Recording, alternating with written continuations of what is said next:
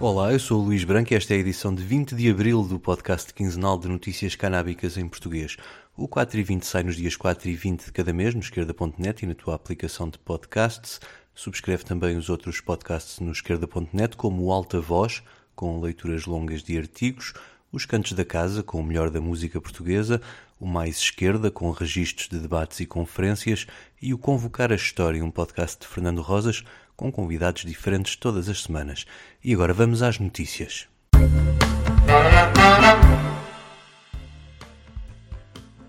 Hoje, 20 de abril, é o dia de festa no calendário canábico, o tal 420 ou 420, que dá o nome a este podcast. A origem da data está na Califórnia e para este ano a Mayor de São Francisco anunciou o regresso das festividades do Hippie Hill no Golden Gate Park após dois anos de ausência por causa da pandemia. Além dos DJs e espetáculos de stand-up comedy, haverá uma homenagem a Robin Williams e momentos dedicados à promoção da saúde mental, incluindo a entrega de um prémio a Eve Myers, responsável pelo Centro de Prevenção do Suicídio de São Francisco, que se reformou ao fim de 30 anos de carreira em que salvou milhares de vidas. E pela primeira vez haverá bancas com cannabis legal à venda neste evento ao ar livre, onde só podem entrar maiores de 21 anos. Quem não puder estar no 4 e 20 de São Francisco pode assistir a uma mesa redonda em português, ao vivo na Croissant, em Lisboa, ou no canal YouTube da Social Weed.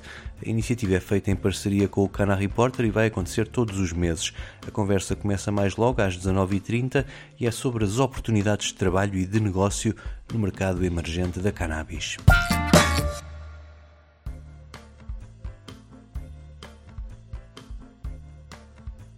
Um estudo publicado na Cannabis and Cannabinoids Research concluiu que o preço da cannabis nos Estados norte-americanos que legalizaram o uso recreativo é mais baixo do que nos que não o legalizaram, nos que legalizaram apenas o uso medicinal ou apenas o consumo recreativo sem a venda ao público. A diferença de preços é de 20,5% em relação aos que proíbem completamente a planta, 23,6% para os que legalizaram o uso medicinal mas não o recreativo e de 27,4% para os que legalizaram o uso recreativo mas não a venda ao público. O estudo inquiriu quase 10 mil pessoas e a maioria das que vivem em estados onde a cannabis é vendida em lojas diz ter adquirido a sua cannabis mais recente numa dessas lojas. A probabilidade de comprar no circuito legal aumenta à medida que os anos passam, dizem os autores do estudo, concluindo que nos estados onde se legalizou há mais tempo, como no Colorado, é cada vez mais raro recorrer ao mercado ilegal. O preço parece ser a principal preocupação destes consumidores e o estudo conclui também que tanto os preços como o comportamento face à compra são bastante influenciados pelo estatuto legal da planta, mas são precisos alguns anos após a legalização para que o mercado se estabeleça, aumente o número de lojas e os preços baixem. No Canadá, mais concretamente em Ontário, a única loja online autorizada a vender cannabis sob controle público anunciou em 2020 que os seus preços eram já inferiores aos anunciados nos sites ilegais de venda de cannabis por correspondência, mesmo com os impostos já incluídos no preço.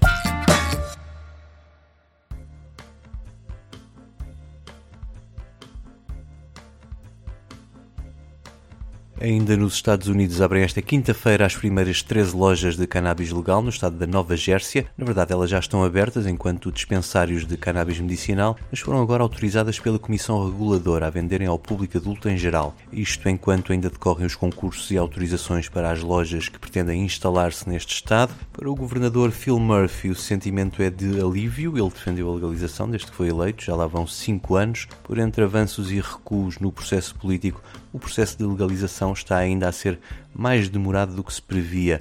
Há ainda questões por resolver, como por exemplo a de saber se os polícias fora de serviço podem consumir a cannabis legal.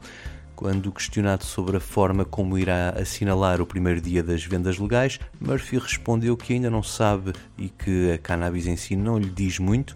Ele afirma que defende a causa por questões de justiça social. Já se a festa fosse para assinalar o primeiro dia da legalização do whisky, o governador garantiu ao site político que era o primeiro a aparecer na loja com um carrinho de supermercado.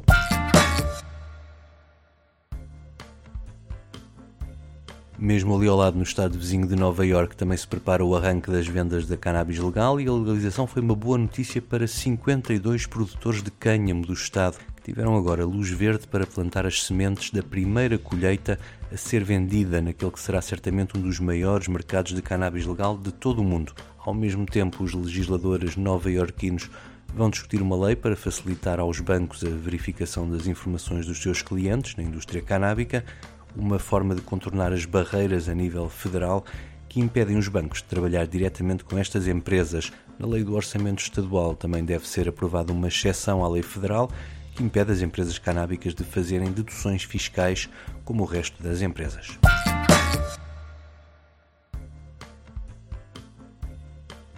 No Reino Unido, o acesso à cannabis medicinal está a aumentar, apesar das barreiras que limitam o acesso através do sistema de saúde público, onde ele existe apenas para três doentes. As receitas no privado, muito mais caras, chegam já a cerca de 15 mil doentes, segundo os números do lobby da indústria britânica da cannabis. Este aumento é acompanhado pelo crescimento do número de clínicas, que são já 19, e também de médicos autorizados. São já 100 os que podem receitar cannabis. O que não falta é variedade de escolha, com 120 produtos disponíveis por parte de 18 importadores.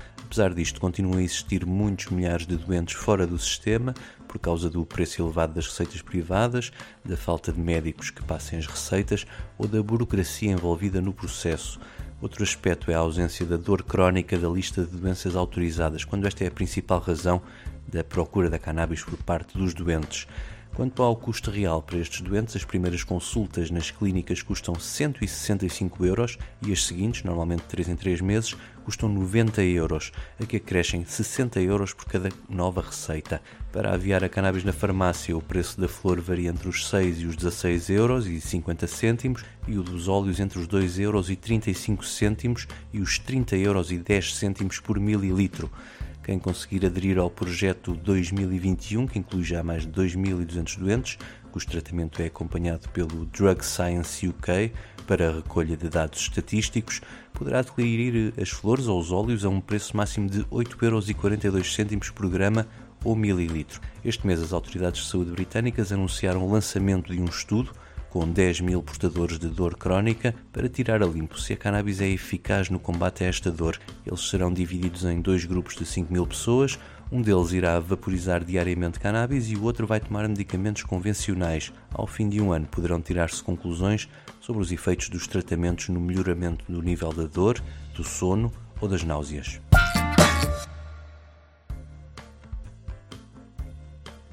Na Grécia, o Ministro do Desenvolvimento e Investimento disse esperar que ainda este ano comecem as vendas da cannabis medicinal nas farmácias. O objetivo é que o país se transforme no principal produtor europeu de cannabis para fins terapêuticos. Adonis Georgiadis diz que esta indústria poderá gerar receitas para o Estado na ordem dos 1.500 milhões de euros e que já está na fase final de conclusão um grande investimento por parte dos israelitas da Tikkun, enquanto se espera o arranque dos projetos de outras empresas do Reino Unido e Canadá.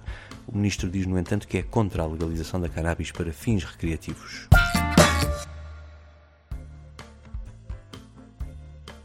Também a Albânia não quer perder o comboio do mercado da cannabis medicinal. A intenção do primeiro-ministro Edi Rama foi interrompida pelo Covid, mas a consulta pública promovida pelo governo em fevereiro deu agora mais força à legalização. 308 mil cidadãos pronunciaram-se a favor e 148 mil contra. Agora o Primeiro-Ministro promete concretizar a vontade expressa na consulta e recuperar o atraso em relação aos países vizinhos. Ao todo, são já 15 os países europeus que legalizaram a produção de cannabis para fins medicinais. O último relatório da Prohibition Partners prevê que este ano mais de 340 mil pessoas possam adquirir cannabis nas farmácias europeias, mais 100 mil do que no ano passado. O mercado deste ano está avaliado em 353 milhões de euros, que poderá atingir os 2.300 milhões de euros daqui a 4 anos. Para chegar a esses números, este lobby da indústria canábica está a contar com a expansão do mercado britânico, que prevê que possa abarcar um quarto do mercado europeu em 2026. Para já, o maior mercado é mesmo o alemão, que viu as vendas aumentar 43% nas farmácias no ano passado e onde os doentes contam com a comparticipação no custo da cannabis. Quanto às perspectivas para a cannabis recreativa, a Prohibition Partners diz que isso vai depender muito do ritmo que o governo alemão queira imprimir à concretização da sua promessa eleitoral podendo este mercado atingir os 1.500 milhões de euros em 2026. Até agora, apenas Malta legalizou a cannabis na Europa para fins recreativos.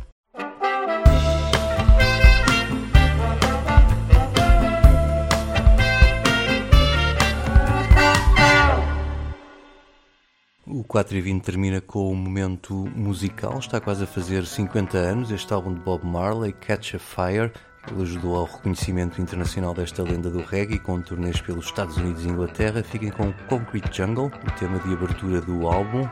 E não se esqueçam de partilhar o 4 e 20, eu volto a 4 de maio. Até lá!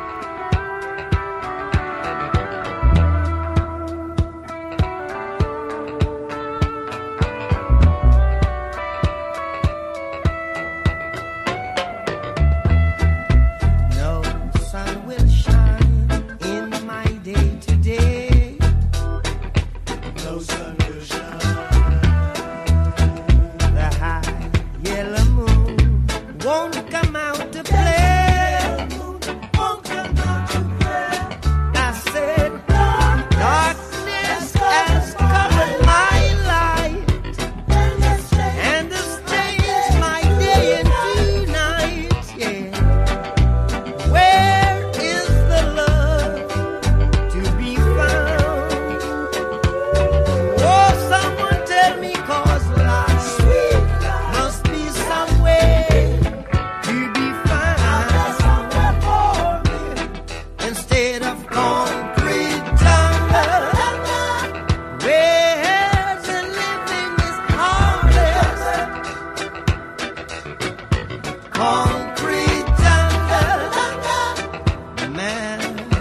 you've got to do.